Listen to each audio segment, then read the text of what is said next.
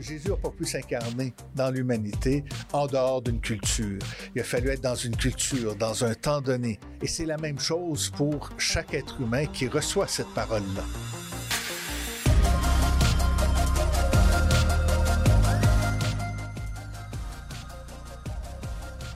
Bonjour et bienvenue à votre balado Parésia, le balado qui prend le temps de penser. Aujourd'hui, j'ai la chance d'avoir avec moi ici même en studio M. Martin Belrose. Bonjour. Bonjour. Martin Belrose, vous êtes euh, directeur de l'Institut de pastoral des Dominicains ici même à Montréal. Vous êtes également professeur associé à la faculté de théologie et de sciences religieuses de l'Université Laval. Euh, vous avez obtenu un doctorat de théologie à l'Université pontificale Javeriana de Bogota en Colombie.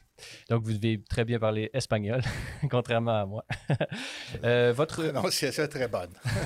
votre, euh, vos domaines d'expertise, pardon, euh, religion et laïcité, migration, place de la religion dans la sphère publique, patristique, théologie de l'histoire et tout ça.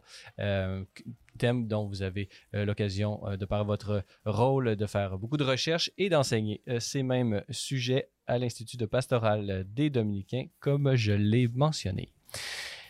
Vous avez récemment, euh, bon, vous avez écrit un livre d'abord euh, sur, sur le thème que j'aimerais discuter avec vous, euh, qui s'intitule Les chrétiens et la sortie de la religion, euh, une nouvelle présence chrétienne dans la société post hétéronome. Hétéronome, mot euh, peut-être compliqué, on va avoir le temps de, le définir euh, ensemble aujourd'hui. Euh, mais vous avez également récemment prononcé une conférence sur le thème de la religion comme sortie de la religion, formule très surprenante qui, que vous tirez de, la réflexion de, du philosophe, sociologue, penseur français Marcel Gauchet.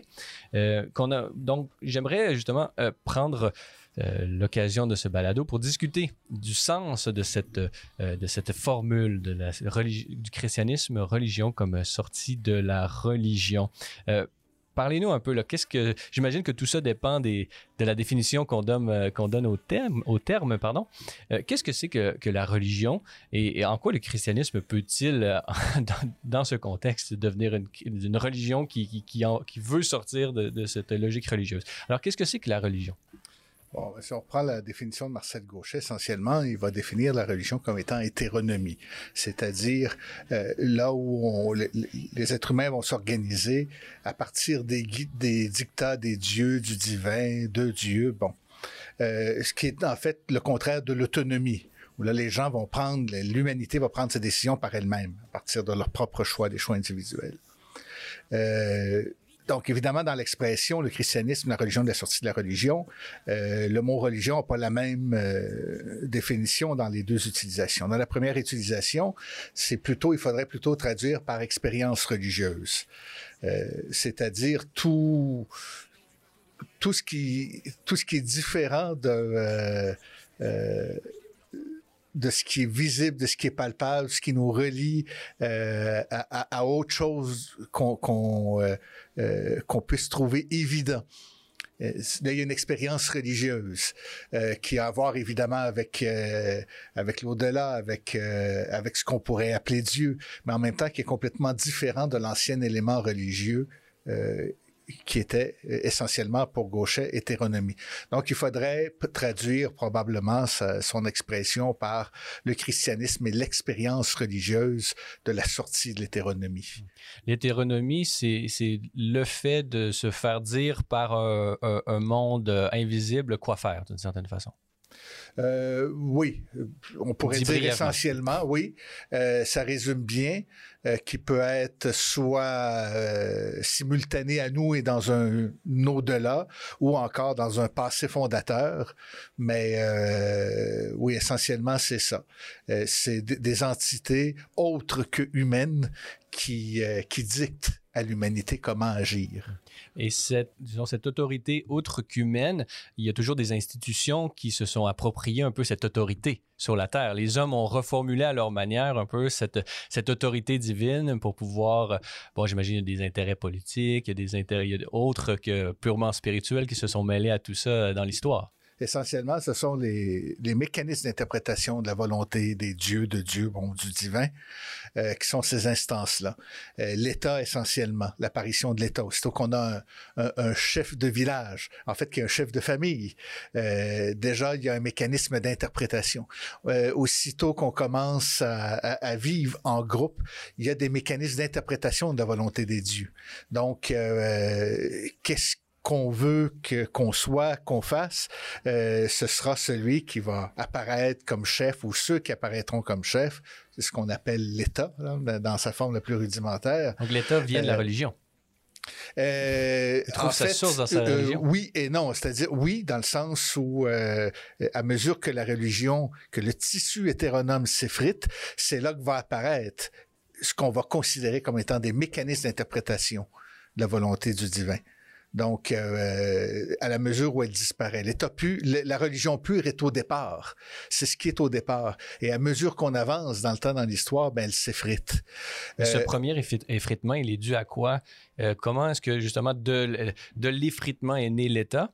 Mais cet effritement, il était inhérent à la nature même de, de cette religion, de cette hétéronomie pure? Ou est-ce qu'il y a eu quelque chose qui, qui a suscité? Ben, aussitôt que l'être humain a à s'organiser, en société, a interprété la nature pour essayer de comprendre vers où il s'en va avec tout ça, déjà, il y a des mécanismes d'interprétation qui doivent s'installer, qui ne vont plus de soi à un moment donné.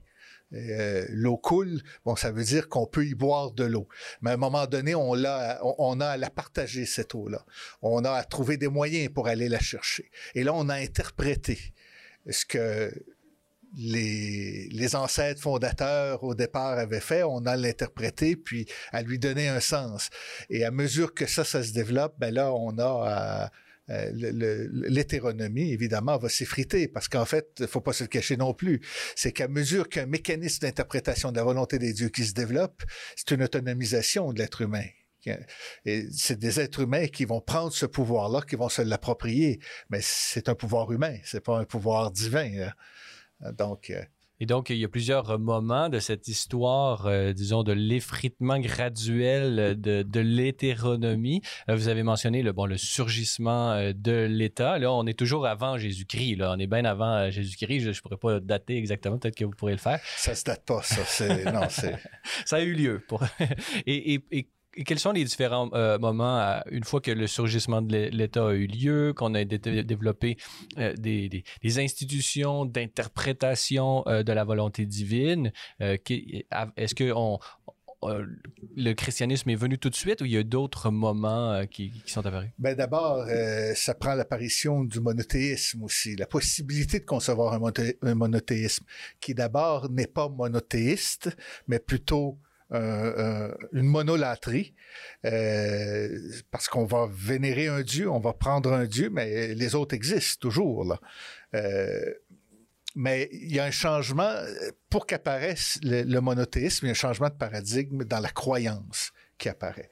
C'est que la croyance, au sens du passé fondateur, dans la religion pure, dans tout ce qui est là de plus hétéronome, c'est on, on croit des choses qui expliquent, on croit un passé qui explique les choses telles qu'on les voit euh, avec le mythe d'un passé fondateur qui est aussi présent dans, les traditions euh, religieuses abrahamiques. Hein.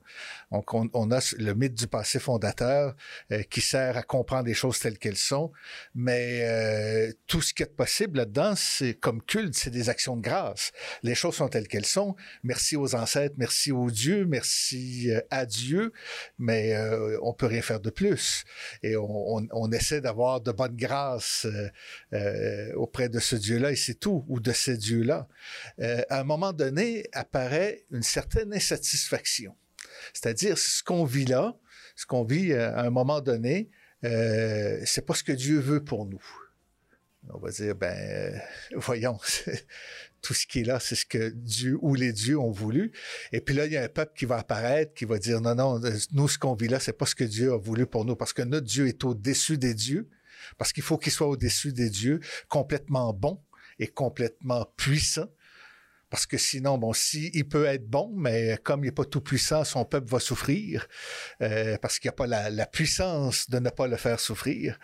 Euh, ou encore, euh, il est tout puissant, mais il n'est pas complètement bon, donc il aurait la capacité de ne pas le faire souffrir. Mais parce qu'il n'est pas vraiment bon, ben il laisse souffrir.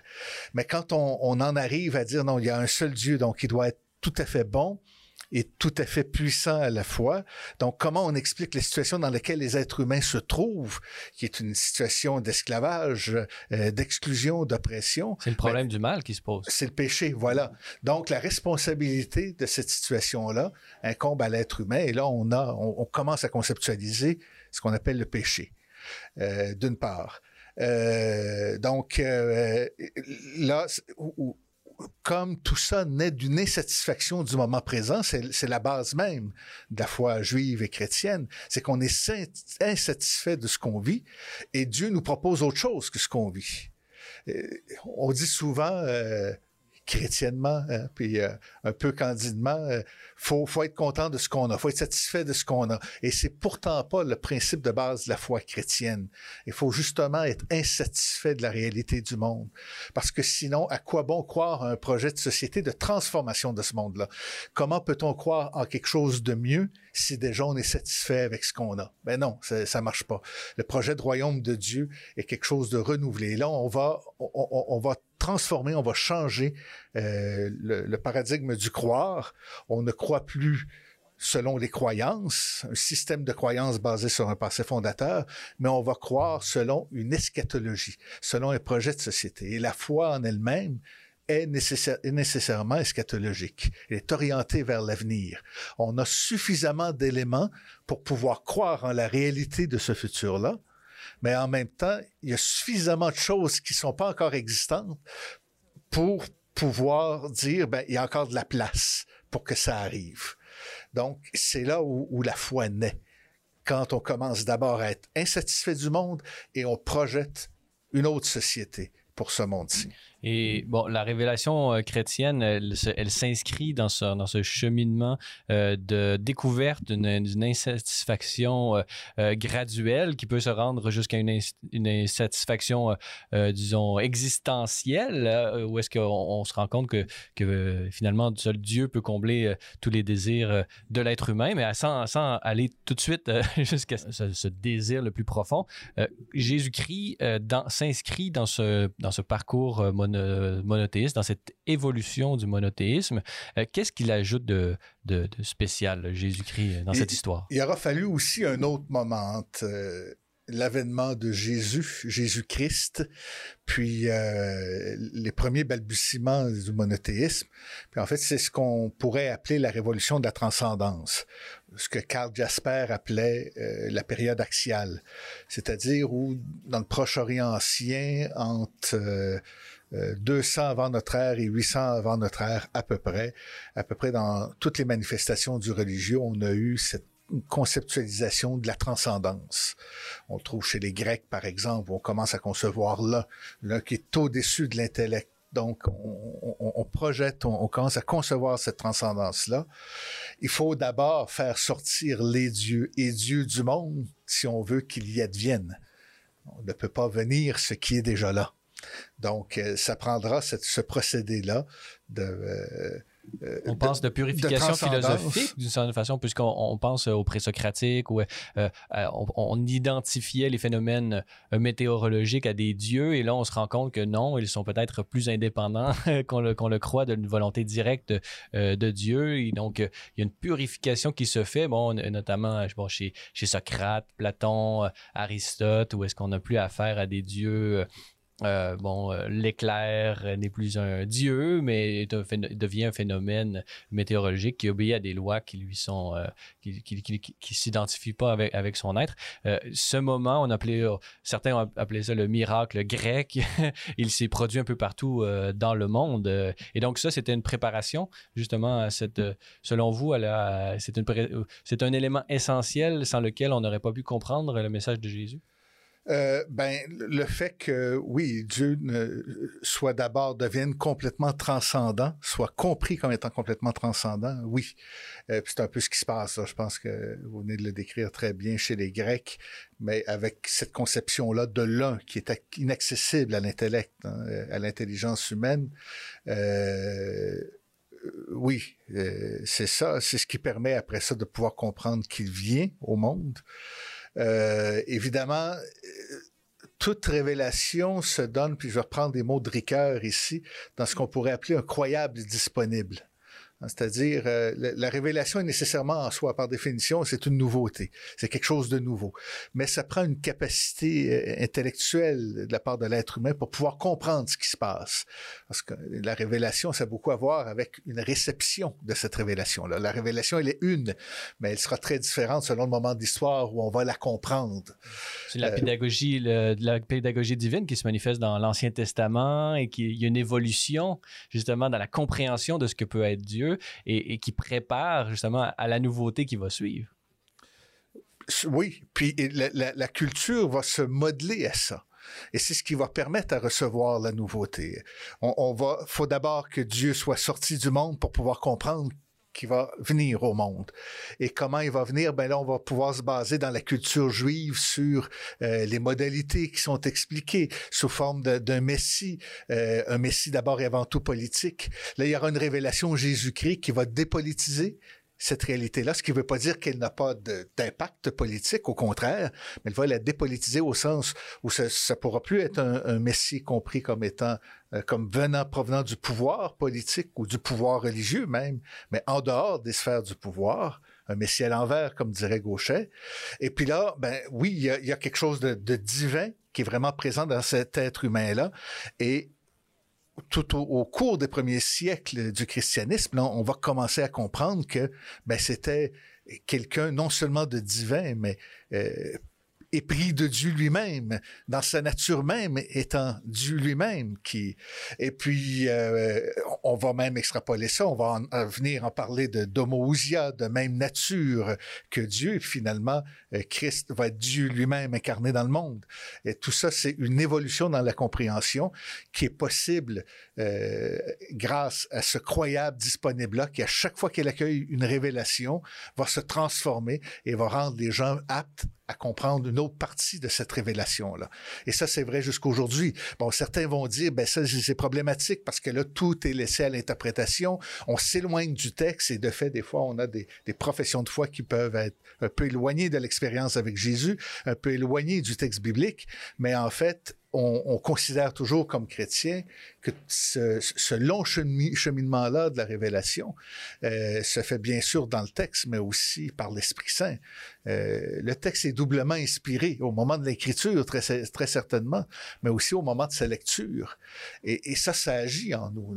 Notre interprétation du texte biblique est aussi euh, inspiré, puis euh, c'est ce qui nous permet de recevoir cette, euh, cette révélation-là, de transformer notre culture, notre capacité de comprendre ce Dieu qui se révèle là. Et donc, ceux qui vont nous suivre auront d'autres paramètres pour comprendre ce Dieu-là, et ainsi de suite. Donc, il y a vraiment une nouveauté euh, du christianisme pour comprendre euh, euh, absolument tout, mais la religion également. Et bon, qu'est-ce qu'apporte le christianisme dans la compréhension de ce qu'on a vu là? On a parlé de la religion tout à l'heure, des différentes modalités qu'elle prenait par rapport à, l'interprétation de la volonté divine. maintenant que Jésus-Christ est venu sur la terre, il est Dieu lui-même. Alors, il y a plus nécessairement euh, au moment où il est besoin d'une institution pour interpréter euh, la volonté de Dieu. Il est lui-même la volonté de Dieu euh, incarnée. mais une fois qu'il disparaît, j'imagine que là, bon, la, la, la, la naissance, la nécessité d'une nouvelle institution euh, ou d'un nouveau peuple qui, va être capable d'interpréter la volonté divine. Euh, parlez-nous un peu de cette nouvelle euh, institution, ce nouveau rapport à la religion qui va naître après le départ, en guillemets, du Christ. Fondamentalement, avant même l'institution, il y a l'action de l'Esprit, la présence de l'Esprit. Il y a la Pentecôte qui arrive après l'ascension. Donc, cet esprit-là est, une omniprésence de Dieu. C'est ce qui va nous permettre de comprendre la Trinité. La Trinité va changer beaucoup les paramètres d'un monothéisme traditionnel. On va commencer à, à, comprendre donc que Dieu non seulement se communique uniquement à travers un livre et un prophète, mais aussi en chacune des personnes qui croient en lui, ou même en chacune des, personnes qui peut-être éventuellement croiront en lui. En chaque être humain, Dieu peut se révéler. Et puis ça, ça change complètement les paramètres de, la foi. Euh, on va pas trouver seulement dans le livre euh, dans la Bible euh, ce que Dieu nous dit, mais aussi à travers l'expérience personnelle qu'on a avec l'Esprit. En, fait, ce que va nous permettre l'Esprit, c'est de recevoir ce texte biblique-là et de pouvoir l'incarner dans notre vie, dans notre façon d'agir, dans notre façon de construire une société nouvelle, etc. Et chacun aura une expérience qui pour lui-même est vraie. Donc, évidemment, des expériences qui sont toutes différentes les unes des autres. Donc, il faut laisser de la place au pluralisme, euh, pour ça, des fois, j'ai un peu de difficulté à parler de communion en termes d'Église, parce que la communauté de ces personnes-là qui forment l'Église euh, sont doivent davantage chercher à être en communion plutôt en unité. C'est-à-dire euh, qu'il faut respecter la pluralité de ces, euh, de ces personnes-là, la pluralité des croires, la pluralité des expériences. Et c'est pas nécessairement que la somme de tout ça sera la vérité ou qu'il y en a certains qui ont plus la vérité que d'autres, mais tout ça ensemble contribue à à construire, à comprendre cette vérité qui est Dieu euh, dans le monde, euh, sans, sans, jamais l'atteindre euh, dans l'histoire humaine. Il y a, personne, aucune personne humaine, aucune créature ne peut épuiser l'éternité de Dieu, ça c'est ça c'est sûr. Il faut laisser justement l'espace pour que puisse se révéler la révélation de Dieu en chacune des, des personnes. C'est très bien ainsi, mais je reviens à ma question. Pour Jésus-Christ, quel serait, euh, qu'est-ce qu'il apporte de nouveau euh, dans, le rapport à, la religion, disons à l'institutionnalisation euh, de, la religion, de, l'expérience religieuse? Bon, à mon avis, Jésus, le Christ, constitue une rupture dans le lien entre la foi et la religion. Bon, qui ensuite il y aura autre chose, il se passera d'autres choses à travers euh, l'histoire du, du, christianisme, mais d'abord et avant tout il y a une rupture, une rupture parce que euh, Dieu va se faire présent dans l'histoire pas à travers les mécanismes usuels d'interprétation de sa volonté, soit l'État, soit euh, le pouvoir religieux, mais complètement à côté complètement en marge de ces pouvoirs-là, et voire même contre ces pouvoirs-là. Donc, ce qui veut dire que maintenant, à partir de ce moment-là, on peut, tout le monde peut prétendre avoir une révélation divine étant en dehors des mécanismes de compréhension de, usuels de, de cette volonté divine-là. C'est ce qui va permettre un siècle et demi plus tard, euh, pardon, un millénaire et demi plus tard, à la réforme protestante, dire, ben, euh, écoutez, vous pouvez être le pape des évêques catholiques, on s'en fout. Dieu nous révèle autre chose, on a une autre compréhension de Dieu. Il y a autre chose qu'il faut aller chercher dans les Écritures et on le met de l'avant. Et avec la confiance que Dieu lui-même peut leur donner pour l'affirmer, ça. Donc, euh, c'est ce que va permettre en fait cette, euh, figure-là euh, du Christ. Euh, donc, il donne une liberté d'interprétation personnelle. Donc, il y a un, individualisme, disons, presque psychologique ou même sociologique dans la prédication du Christ, dans la révélation que fait le Christ de la nature humaine. Il y a vraiment un, un, une emphase spéciale sur l'individu. Oui, bon, euh, on peut dire sur l'individu, c'est ce que Gauchet va dire, par exemple. Nous, on va dire sur la personne humaine, euh, mais, mais oui, il y a une rupture euh, avec ce qu'il y avait avant. Il y a un accent qui est mis sur la personne, la relation interpersonnelle avec les, les êtres humains. Euh, en effet, ça, c'est, cet accent-là est mis, ce qui ne veut pas dire évidemment qu'il n'y a pas de portée sociale et collective au projet de société de Jésus, c'est-à-dire au projet de royaume et dans sa dimension historique. Euh, mais d'abord et avant tout, euh, c'est des individus qui sont atteints parce que euh, la relation qui va se développer, ce qu'on expliquait justement tout à l'heure avec la, la question de l'Esprit Saint qui vient là-dedans, qui est une présence, euh, une habitation de Dieu en moi, en chaque personne humaine. Donc, il y a un rapport individualisé euh, nécessairement qui, qui, est en train de s'installer. Et qui va se déployer à travers l'histoire. Vous avez déjà mentionné la, réforme protestante qui est forcément un, vraiment un moment très important qui est dans la dans la disons dans l'histoire humaine où est-ce que justement l'individu peut se maintenant interpréter, lire lui-même les écritures et en faire une, une, une adaptation, mais une compréhension euh, beaucoup plus personnalisée, ce qui était révolutionnaire à l'époque. Euh, maintenant, il y a un deuxième euh, moment où... En fait, peut-être juste pour compléter là-dessus, c'est qu'il y a une contextualisation d'écriture qui se fait. Euh, par la personne. Euh, c'est en toute cohérence avec l'idée même d'incarnation. L'incarnation, euh, Jésus n'a pas pu s'incarner dans l'humanité en dehors d'une culture. Il a fallu être dans une culture, dans un temps donné, dans un endroit précis avec ses paramètres géographiques, politiques, sociaux. Sinon, on l'aurait pas compris, comme vous l'avez dit. Exactement, exactement. Et c'est la même chose pour chaque être humain qui reçoit cette parole-là il doit la digérer là où il est pour ceux qui sont autour de lui. évidemment, euh, ça n'aura pas la même portée euh, dans une autre société, dans un autre temps. Euh, et c'est toujours à refaire dans ce sens-là. Et ce qui sera révélé sera différent d'un lieu à l'autre, puisque justement, tout dépendant de l'évolution, d'où est-ce qu'on en est rendu, des découvertes qui ont été faites. Ce qui est révélé est toujours la même chose, mais ce qui est compris de cette révélation-là sera différent d'un lieu, d'une époque à l'autre. Oui. Et quels sont les. Bon, vous avez mentionné cette euh, réforme protestante et tout ça. Euh, quel est le deuxième moment là, que je crois Marcel Gauchet nomme le moment théologico-juridique? Bon, ben, il y a l'avènement de la démocratie.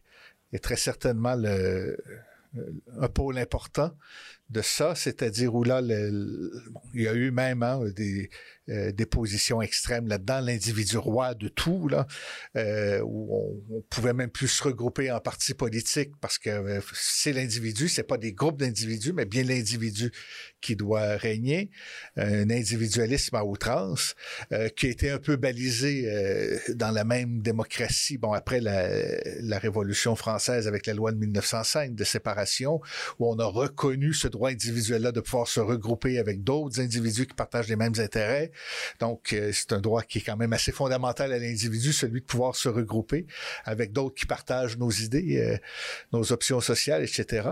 Donc, euh, ça, c'est un moment important. Il y a évidemment un, renouvellement de ce qui était compris. Avant ça, on arrive avec les droits les droits humains, qui sont très semblables, dit-on, ce que va dire Gauchet, euh, aux dix commandements. Euh, évidemment, c'est des reprises, il y a des reprises de ça, mais il y a quand même un processus qui est tout à fait différent maintenant, c'est qu'on on va pas obéir à quelque chose, on ne va pas faire quelque chose, poser un geste parce que Dieu nous l'a demandé, mais parce qu'on juge qu'il est juste. Évidemment, la personne qui va juger qu'elle est juste, que, ce geste-là est juste ou non, sera croyante ou non. Euh, et beaucoup vont le juger juste ce geste-là à cause de leur foi. Mais le processus est désormais tout à fait différent. Il y a une prise de position autonome de l'être humain. Évidemment, euh, l'idée de la liberté de conscience est importante, ce qui est venu avec le protestantisme. C'est une liberté de conscience qui est pas euh, je fais ce que ça me tente quand je veux. C'est pas du tout ça au départ. Hein. C'est la liberté de conscience, c'est la capacité individuelle à comprendre ce que Dieu veut dans notre vie. Euh, c'est toujours par rapport à la volonté de Dieu. Ça fait penser euh, à la formule de Rémi Brague qui, justement ce, dont vous parlez. Il fait référence par cette analogie où il dit on est passé euh, des crustacés aux vertébrés, c'est-à-dire qu'on avait par rapport aux crustacés, il y avait une carapace extérieure qui les qui les protégeait d'une certaine façon, mais en même temps euh, qui, manquait de souplesse, tandis que on a en internalisant euh, la, bon, par l'assentiment individuel cette volonté euh, divine, on, est devenu des vertébrés, c'est-à-dire que notre colonne, notre squelette, il est à l'intérieur, qui nous donne beaucoup plus de souplesse et, et qui peut nous permettre de grandir beaucoup plus, d'une manière beaucoup plus efficace maintenant que vous avez mentionné ce moment des droits de l'homme et de l'avènement de, la démocratie, euh, on voit, euh, bon, arrêtons-nous là deux petites secondes avant d'aller plus loin, puisqu'on est rendu euh, ailleurs aujourd'hui, dans, ce, dans ce déploiement de la logique interne du christianisme, puisque, vous l'avez mentionné, d'une certaine façon, la modernité elle-même, dans cette logique, découle du christianisme. Alors, comment est-ce qu'on peut réconcilier cette, thèse de Gauchet, qui est certainement la vôtre également, euh, avec cette, vision d'une modernité étant construite en opposition au christianisme, en opposition à, à cette révélation d'un Dieu et de cette... Pour certains, l'existence même d'un Dieu est un affront à la liberté humaine. Alors comment est-ce qu'on réconcilie euh, ces deux, ces deux thèses? Comment est-ce que la thèse de Gauchet réfute cette vision un peu euh, d'opposition, de construction de, la modernité? Là, je pas nécessairement avec euh, exactement ce que Gauchet dit, mais plutôt ce qu'on qu On veut savoir ce que, vous pensez. C'est ça. Ce que, ce que je m'approprie un peu de Gauchet, puis évidemment dans une perspective chrétienne, parce que ma lecture est théologique et chrétienne.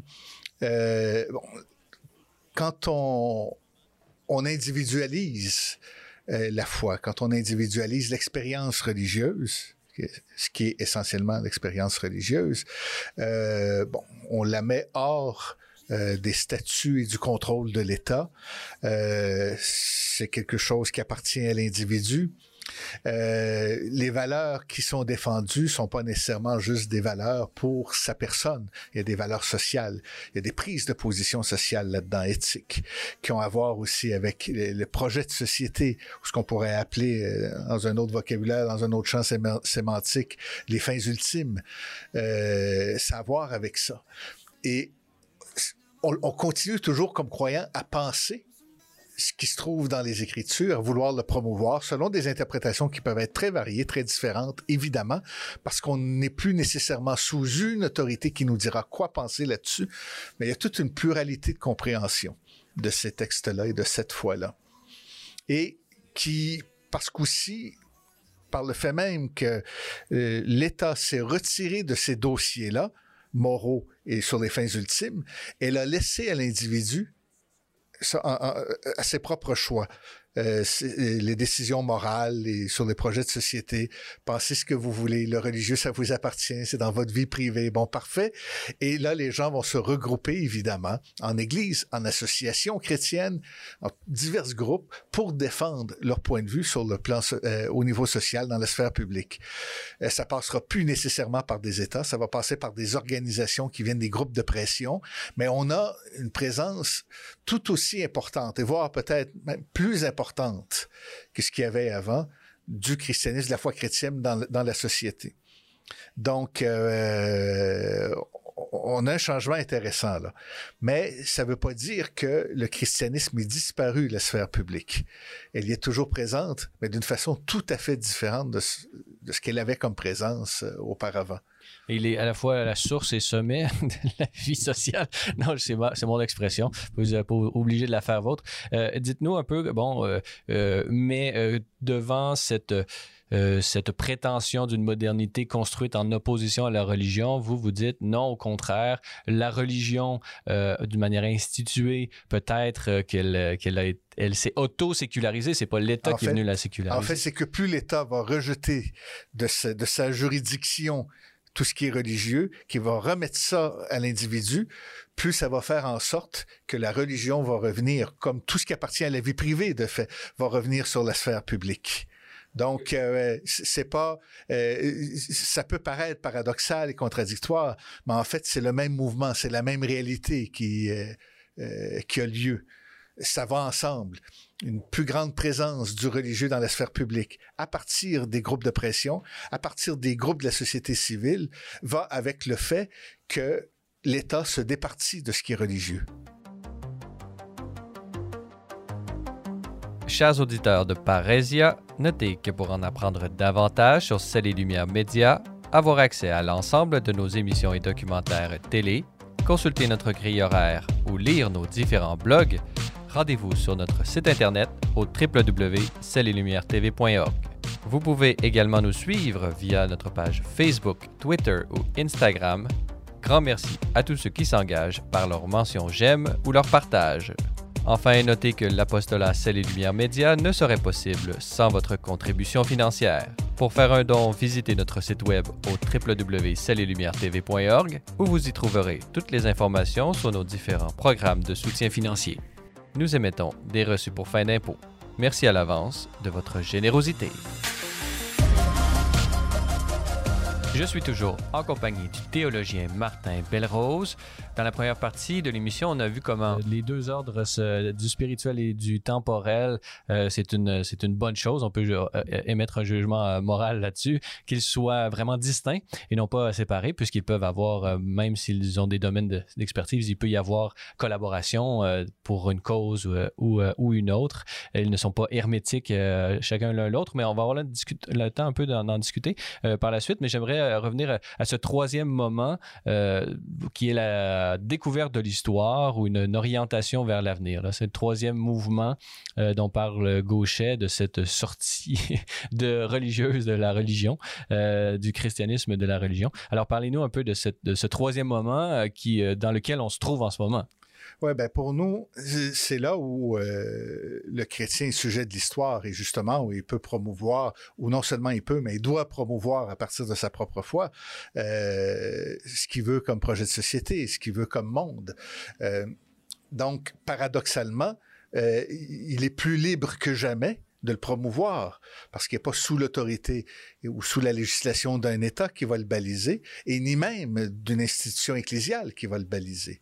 Euh, Et ni même de Dieu, d'une certaine façon. La providence n'est plus aussi opérante qu'elle n'aurait pu apparaître dans une première version ou une première interprétation du christianisme. Et donc, ça laisse tout le champ libre pour euh, l'autonomie, la prise de responsabilité euh, des croyants de tout le monde. On ne dirait pas, par exemple, que c'est sans Dieu d'un point de vue croyant.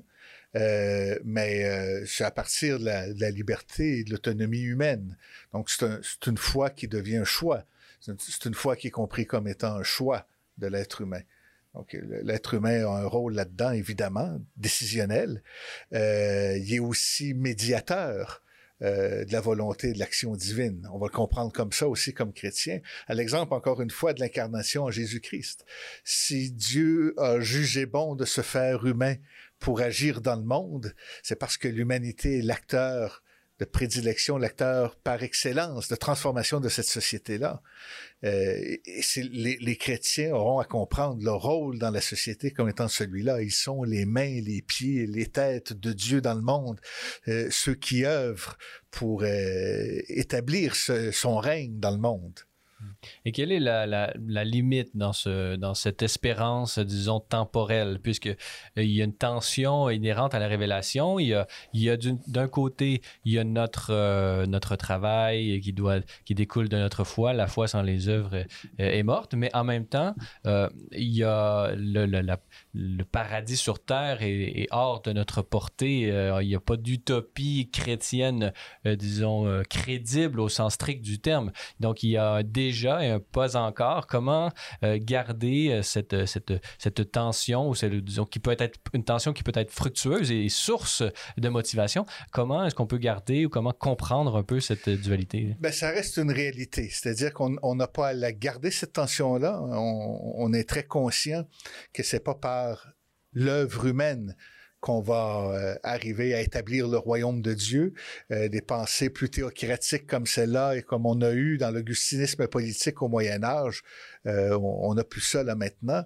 Ça va aussi à l'encontre de la même autonomie dans laquelle on est plongé. C'est-à-dire, on ne peut plus penser en termes d'une organisation, d'une instance d'interprétation de la volonté de Dieu. Donc, il faut composer avec une pluralité une pluralité qui, est celle des individus, en fait, qui se retrouvent dans cette société-là. C'est cette pluralité actuelle qui, est de fait, là, de facto. Euh, mais euh, peut-être dans cette logique, j'aimerais savoir votre opinion, euh, parce qu'on incarnons ça, si vous le voulez bien, l'histoire du Québec. bon, la Révolution tranquille et l'Église telle qu'elle s'est peut-être déployée ici même au Québec. Croyez-vous qu'on qu'on a été un peu dans, peut-être avant la Révolution tranquille, dans cette, dans cette, dans un maintien de, de la volonté de maintien d'un régime euh, hétéronomique ou est-ce que l'institution venait vraiment euh, lier un peu tous les, sphères euh, de la société? Il n'y avait pas vraiment de, distinction appropriée entre le sphère du temporel, du spirituel. Comment interpréter à la lumière de ce qu'on vient de dire dans cette émission un peu cet événement de la Révolution tranquille? Ben, c'est certain qu'il y a eu, puis encore dans plusieurs manifestations d'Église, un peu cette tendance-là à, vouloir s'autoproclamer comme détenteur de la volonté de Dieu plus que les autres. Euh, puis ça a peut-être traîné, puis ça a peut-être été un petit peu plus généralisé au Québec. Évidemment, ça a créé euh, un rejet, un rejet qui, à mon avis, est tout à fait sain, parce qu'il fallait se défaire de cette forme hétéronomique qu'il a. Euh, euh, nécessairement, ça allait venir. Généralement, dans les sociétés qui ont été catholiques, donc habituées à un pouvoir plus centralisé, un pouvoir religieux plus centralisé, le choc a été plus plus frontal. En France, par exemple, ou en Espagne, une société très catholique, et puis quand la, la laïcité arrive, ou ce qu'on appelle la laïcité arrive, ben là, elle s'affronte directement aux religieux. Dans les sociétés protestantes, c'est qu'il a fallu déjà assouplir. Pour que le protestantisme, c'est-à-dire d'autres formes d'église existent, il fallait déjà assouplir le lien avec l'État. Euh, donc, c'était déjà plus négociable. On fait une histoire très rapide, puis à grands traits, là, faudrait nuancer beaucoup, mais euh, il y a déjà une, plus grande flexibilité qu'on n'a pas qu'on trouvait pas dans les sociétés euh, dominé par le catholicisme. Donc, euh, évidemment, euh, il s'est passé ce qui s'est passé au Québec. Euh, pour moi, c'est pas nécessairement une perte de la foi religieuse. On est en train de, de casser avec une vieille forme religieuse qui avait beaucoup de relents d'hétéronomie, même si c'était pas complètement ça, là, non plus. Euh, il y a aussi un, un, fond de foi qui est vraiment euh, important pour les personnes humaines dans la construction d'une société différente, qui a été très présente au Québec. Euh, le, rôle, par exemple, des mouvements d'action catholique euh, dans l'établissement de la démocratie au Québec, euh, les syndicats au Québec, le rôle de Rerum Novarum dans la fondation d'un mouvement des jardins, par exemple, coopérative financière, il y a que de très rares exemples dans le monde. Puis je dis très rares, probablement le seul exemple, je ne sais pas, mais il y en a pas beaucoup d'exemples comme Desjardins qui vont penser l'économie en termes coopératifs, même si c'est de moins en moins le cas, mais on va le penser au départ comme ça et inspiré par des principes de foi. Donc, euh, a, il y a eu aussi quelque chose traditionnellement transmises par la foi, qui sont des valeurs de société, euh, de collectivité, euh, de pluralité, euh, qui sont là et dont on hérite aussi, et qui ont probablement alimenté la laïcité d'une certaine façon, ou les, les, principes laïques qui sont défendus. Cette, cette sécularisation au, Québec, elle ne s'est pas nécessairement vécue d'une manière imposée. on peut dire que l'Église a collaboré à, cette, à ce retrait des choses temporelles. Euh, mais elle n'avait pas euh, son implication ou sa surimplication telle qu'elle était perçue au moment de la Révolution tranquille dans, les, dans la sphère temporelle. Dans, la sphère temporelle, on parle, euh, on pense aux, hôpitaux, aux écoles et tout ça. Elle, elle avait joué ce rôle pour des, pour des raisons historiques sont louables d'une certaine façon. Après, on peut, il y a des raisons historiques liées à la, population canadienne française ou à la colonisation anglaise et tous des rapports difficiles qui ont été vécus à ce moment-là. Euh, comment, comment établir un peu, euh, comment offrir un, jugement, euh, disons, de, de, cette institution catholique d'une manière tout en gardant un peu, sans faire d'anachronisme historique, comment on peut on, ne pas appliquer à l'Église de l'époque une grille historique qui, serait la nôtre aujourd'hui? D'abord, la division en temporel et spirituel, c'est pas quelque chose moi-même que j'adopterais comme, euh, comme d'analyse parce que l'Église en elle-même, elle est toujours nécessairement temporelle.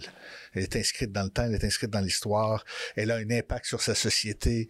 Euh, on voudra euh, respecter davantage l'ordre établi ou respecter moins respecter l'ordre établi. Bon, ça c'est autre chose, mais elle est toujours incarnée dans le monde, même si c'est pour s'y opposer. Donc, euh, l'Église en elle-même, elle est toujours temporelle. Euh, avec toujours une dimension spirituelle. Donc, c'est pas dans ce cas-ci. Pour moi, c'est pas aidant d'utiliser cette grille d'analyse-là. Ce qui veut pas dire que ça n'a pas son utilité euh, à d'autres moments. Donc, euh, d'abord, il y a ça. Il y a eu évidemment un rôle très important euh, sur le plan de ce qui, en démocratie, devrait être assumé par l'État. Euh, je pense que vous l'avez bien nommé, là, euh, en santé, en éducation. Et puis, de fait, au Québec, ça a été beaucoup les communautés religieuses qui ont dit au gouvernement, assumez vos responsabilités, c'est pas à nous de faire ça. Parce qu'en fait, c'est quand des communautés religieuses se mettent à prendre en charge ce genre de rôle-là dans une société, c'est de la sous-traitance pour l'État. Hein? C'est une façon d'avoir du cheap labor aussi pour l'État, là. Faut voir. Et puis là, ben, on, dit non, c'est des gens qui sont issus de l'Église elle-même qui disent euh, à l'État, ben, assumer les responsabilités, c'est à l'ensemble de la société à décider des choix qui seront faits. C'est pas à nous comme Église. Nous, on a offert une option, puis on s'est retrouvé à, à, couvrir tout le terrain parce que vous n'avez pas assumé vos responsabilités. Donc, il y a beaucoup de ça qui s'est produit aussi dans la Révolution tranquille, à mon avis. Euh, et puis là, ben, on est, on, est en train de s'approprier ça. Euh, tranquillement comme société, c'est-à-dire où euh, l'État doit assumer ces, euh, ces champs-là. Euh, ce qu'elle fait un peu mal parce que euh, les gouvernements qu'on a retrouvés par la suite ont des fortes tendances à la privatisation, mais pas privatisation entre les mains de personnes qui ont des valeurs de foi, qui ont des valeurs morales, des valeurs sociales, mais des intérêts économiques privés ce qui, à mon, ami, ce qui, à mon avis, est tout à fait grave. On ne peut pas se permettre ça comme société. Mais euh, bon, c'est vers là où les gouvernements vont. Hein. Hum. Euh, on en a parlé dans la, démocratie. Bon, c'est sûr que c'est difficile de, toujours euh, aller dans le même sens. En démocratie, un gouvernement va dans l'autre et défait ce que l'autre précédent a fait. Donc, il n'y a pas toujours une vision linéaire et cohérente qui, en découle. Euh, parlez-nous, j'aimerais, en, dernière partie de cette émission, parlons, euh, vous avez mentionné euh, que cette autonomisation du monde, une prise en charge, une conscience euh, d'une autonomie du monde par rapport au divin de plus en plus grande, cette expansion qui est vraiment rendue extrêmement radicale aujourd'hui. Il n'y a rien que les êtres humains pensent ne pas pouvoir faire à cause d'une divinité quelconque. Dites-nous, Marcel Gaucher parle d'un désenchantement du monde qui découle de, cette autonomisation euh, du monde, puisqu'on on se connaît nous-mêmes comme êtres humains, et donc euh, on perd, on perd euh, le, goût d'une certaine façon du monde. ce, désenchantement, bon, le véhicule au niveau religieux. Au Québec, c'est une société très sécularisée, entre guillemets. Elle, ne fait plus politiquement ou socialement beaucoup référence à la divinité, aux même s'il y, y, a des éléments ici et là, même inconscients surtout, euh, mais il y a quand même euh, eu un désenchantement. Euh, cette, ce désenchantement du pouvoir spirituel, aujourd'hui, c'est mon opinion, j'ai l'impression qu'on on assiste au désenchantement du pouvoir politique. Il y a eu euh, un transfert de religiosité de la religion vers le politique, peut-être au moment de la Révolution tranquille. Aujourd'hui, on, on, semble que ce, domaine de la politique semble de plus en plus euh, euh, vide de sa substance et on, ne croit plus vraiment à sa possibilité de, changer les choses et tout ça. Comment est-ce qu'on peut voir, comment voyez-vous ce désenchantement du pouvoir politique? Bon, d'abord, quand Gauchet a utilisé ce terme-là, il semble plutôt que ce soit un, choix éditorial d'appeler le livre comme ça. Lui-même est un peu, euh, je pense, mal à l'aise avec l'expression. Peut-être pour aller avec la chanson de Mylène Farmer, euh, Désenchanté. Peut-être euh, juste avant qu'elle l'ait composé, il s'est inspiré de Gauchet, qui sait. Mais c'est ça, en termes de désenchantement, euh, je ne sais pas si la grille est adoptée dans ce cas-ci. Euh, le monde n'est pas nécessairement désenchanté dans le sens où on est pris avec un paquet de, euh, mythes que les gens continuent à croire. Il y a, un tas de choses. On, on, va abandonner une religion réfléchie, une fois réfléchie, mais on va aussi croire en des choses qui sont bon, euh, moins, moins réfléchi, disons. On peut aller au salon, euh, au salon de l'ésotérisme chaque année qui fait des, des records par exemple, de profit. Euh, il y a toutes sortes de choses comme ça. Donc, les, les gens vont, vont, vont, croire en une certaine magie. encore une fois, des, des, choses que je trouve absolument ahurissantes, mais on va, on va rejeter la religion comme étant quelque chose de faux. C'est un mythe. la foi en Jésus, c'est de la bouillie pour les champs. On va dire ça d'un côté, mais on va toujours tenir mordicus à faire croire à ses enfants que le Père Noël existe. Ah, pour trouver la magie de Noël, je trouve ça d'un ridicule consommé, mais bon, euh, ça, c'est, on, est toujours là-dedans. Et même plus que jamais parce que euh, euh, on, a perdu la capacité de bien réfléchir cette fois-là. On est tombé euh, strictement dans, dans, le mythe réfléchi, dans la magie, dans la pensée magique, euh, et ça se reflète, bon, euh, dans toutes les sphères de notre société. pour ce qui est du désenchantement de la politique, mais bien sûr, à partir du moment où les sphères politiques commencent à dire tout ce qui est de l'ordre des projets de société, ce qui est de l'ordre euh, de, de, des fins ultimes et de la morale. Nous, on ne fait que légiférer de loin euh, l'organisation de tout ça, mais on n'opine plus là-dedans. C'est aux individus de choisir ce qu'ils veulent. Ben, eux-mêmes se rendent un peu euh, inutiles. C'est des gestionnaires. Euh, et là où la pensée va émerger, là où la nouveauté va émerger, c'est dans les groupes de pression, les groupes sociaux, les groupes d'individus qui vont faire pression sur la société, sur l'État pour transformer les choses. Et c'est là que ça va se passer. Donc, à mon avis, il y, a, plus de possibilités que jamais d'exprimer des opinions contraires à celles de l'État, mais en dehors de l'État. Et il y a des choses à faire là. Euh, l'État s'est voulu gestionnaire sans plus. Hum. Il y a encore euh, cette, cette, espérance politique, c'est encore là selon vous? Il n'y a, a, pas une indifférence euh, par rapport à ça qui s'est installée? Ben, par rapport au parti, par rapport à, à, au gouvernement ou d'avoir une place au gouvernement pour transformer des choses, c'est clair que les, les, les, gens se rendent compte que c'est pas l'endroit pour, pour construire quelque chose de novateur, mais les projets de société devront s'articuler autrement. Euh, évidemment, il y en a qui ont, cette, qui ont, qui, ont, pris conscience de ça, qui prennent conscience de ça pour eux-mêmes, puis qui vont faire quelque chose ailleurs, quelque chose de peut-être plus ponctuel, euh, de plus temporaire, de plus provisoire, mais qui sont aussi euh, à la fois porteurs euh, d'une d'une vision plus grande de la société. Ça va se donner beaucoup, ça, ça va arriver beaucoup chez les gens qui sont porteurs d'une foi, pas nécessairement chrétienne, mais porteurs de foi. Euh, puis bon, euh, faut, je pense que la culture humaine ou les cultures humaines ont à s'approprier ce, ce, nouveau euh, modus operandi euh, de la transformation de la société qui sera pas euh, à travers les mêmes paramètres euh, que ça a déjà été il y a 40 ou 50 ans. Euh, c'est différent. Il y a quelque chose de, de différent qui s'articule. De nouveau, euh, euh, justement, ma dernière question serait la, la suivante. Pour vous, le christianisme, dans, dans ce monde que nous venons de décrire, un peu désenchanté, un peu désabusé, qui a perdu en certaines parties de, de, de la société le, le, le goût de changer, de changer les choses, quel quel rôle peut jouer le, le christianisme, ce christianisme qui est lui-même, euh, qui s'est auto-sorti de sa propre religion, qu'est-ce qu'a-t-il à dire? quel est son rôle dans ce Mais portrait? Le projet, le, le projet chrétien est toujours là on a des, promesses eschatologiques qui évidemment concernent la préhistoire, mais il y a une concrétion de tout ça dans l'histoire aussi. On parle, on parle de justice, on parle de liberté, euh, on parle de fraternité, on parle d'amour. Il y a quelque chose à construire dans nos relations. Il y a quelque chose à construire aussi dans nos relations interpersonnelles, individuelles, mais aussi dans les relations sociales. C'est-à-dire à partir du moment où on dit qu'on parle de justice, on ne peut plus admettre comme chrétien l'iniquité sociale.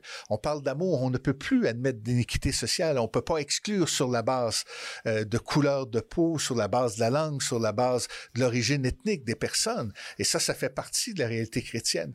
Euh, le processus de sortie de la religion a, a, pas sorti de la sphère publique les chrétiens. Ben oui, ils sont sortis, mais on les a ramenés d'une autre façon, à partir d'initiatives. Et là on a vu beaucoup de chrétiens agir dans les dernières décennies, particulièrement au Québec, c'est à travers les groupes d'accueil de réfugiés, par exemple. Ce qu'il y a eu autour des Boat People, par exemple, hein, euh, il y a euh, une quarantaine d'années. Et puis, euh, on a toujours ces, ces initiatives-là, encore au Québec, des gens qui, au nom de leur foi, vont décider d'accueillir quelqu'un. Il y a une prise de position là qui se fait, il y a une action qui se fait, et indépendamment de ce que l'État va faire pour le réfugié, il y a la prise de position du chrétien, cette liberté de conscience-là qui lui permet de dire, nous, on va parrainer des réfugiés au nom de notre foi, nous, on va prendre position dans ce dossier-là. Nous, on, va accueillir l'autre. Donc là, on, a une, concrétion de l'amour chrétien. La première lettre de, Pierre parle de philoxénie, hein, d'amour pour l'étranger. Et c'est ce qu'on a traduit par pratiquer l'hospitalité. Quand un chrétien aujourd'hui pratique l'hospitalité avec un étranger, avec un réfugié, il est en train de mettre en pratique ces promesses eschatologiques-là déjà dans l'histoire en pratiquant cet amour pour l'étranger. Donc, le christianisme a un bel avenir devant lui et il a toujours une, pertinence, plus que jamais peut-être. oui, c'est ce que je dirais. Très bien, Martin Belrose, euh, merci beaucoup euh, d'avoir été avec nous. Je rappelle euh, à nos auditeurs que vous êtes le directeur de l'Institut de pastoral des Dominicains, ici même à Montréal, professeur associé à la Faculté de théologie et de sciences religieuses de l'Université Laval. Vous, êtes docteur, vous avez obtenu un doctorat de l'Université pontificale Javeriana à Bogota en Colombie en 2010. Et euh, vous êtes notamment l'auteur euh, du livre Les chrétiens et la sortie de la religion, une nouvelle présence chrétienne dans la société post-hétéronome. Pour se le procurer, vous pouvez consulter le site internet de l'Institut de pastoral des Dominicains au ipastorale.ca. Martin Melrose, merci beaucoup d'avoir été avec nous. Ben, merci de l'invitation. Voilà, c'est tout pour notre balado de cette semaine. N'hésitez pas à communiquer avec nous via Facebook ou Twitter si vous avez des questions ou commentaires concernant nos thèmes ou nos invités. C'est toujours un plaisir de vous lire et d'entendre vos réactions. Le thème de la semaine prochaine sera la vie et l'œuvre de Monseigneur Olivier Elzéar Mathieu et mon invité sera l'historien Jacques Mathieu. Parésia, une production Celle et Lumière Média, je suis Francis Denis et n'oubliez pas qu'à la parésia de la foi doit correspondre l'audace de la raison. Allez, bonne semaine.